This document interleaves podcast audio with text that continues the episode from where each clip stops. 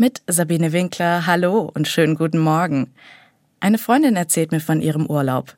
Sie ist in Avila im Herzen von Spanien gewesen und jetzt schwärmt sie mir von der beeindruckenden und gut erhaltenen Stadtmauer mit ihren Türmen. Ein Highlight bei Nacht. Und sie erzählt mir viel von Teresa, einer Nonne, die in Avila kurz nach 1500 gelebt und eigene Klöster gegründet hat. Klöster mit neuen Denkanstößen für die religiöse Praxis. Und das als Frau.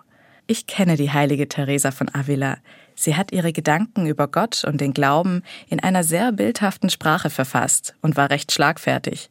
Sie war zum Beispiel der Meinung, um Gott zu begegnen, muss man nicht asketisch leben, sondern da darf man auch genießen und sich richtig freuen.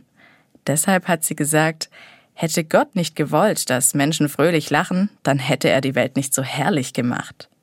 Ihr Weg ist damals neu gewesen und auch ein Kontrastprogramm zu dem, was sonst gelebt wurde.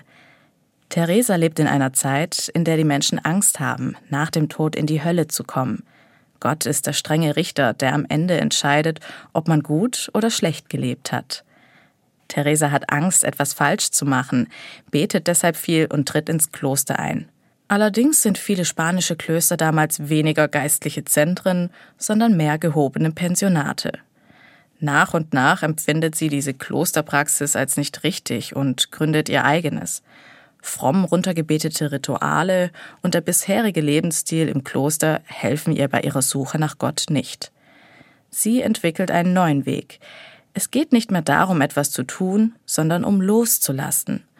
Und Gott wandelt sich für sie dabei, vom strengen Richter zum guten Freund, dem sie sich anvertrauen kann, in allem, was sie tut. Ich verstehe Gott ebenfalls als einen guten Freund, mit dem ich reden kann. Nur mit den Gesprächszeiten ist das so eine Sache. Meistens sprechen wir morgens oder abends. Theresa von Avila ist für mich da ein kleiner Stolperstein geworden. Denn ich will auch zwischendurch mit Gott reden, also mitten am Tag, zum Beispiel bei der Hausarbeit. Nur denke ich nicht immer daran oder kann nicht loslassen. Aber ihr Blick hilft mir und ihre Alltagsweisheit, nämlich, dass Gott auch zwischen Pfannen und Kochtöpfen unterwegs ist. Sabine Winkler aus Esslingen von der Katholischen Kirche.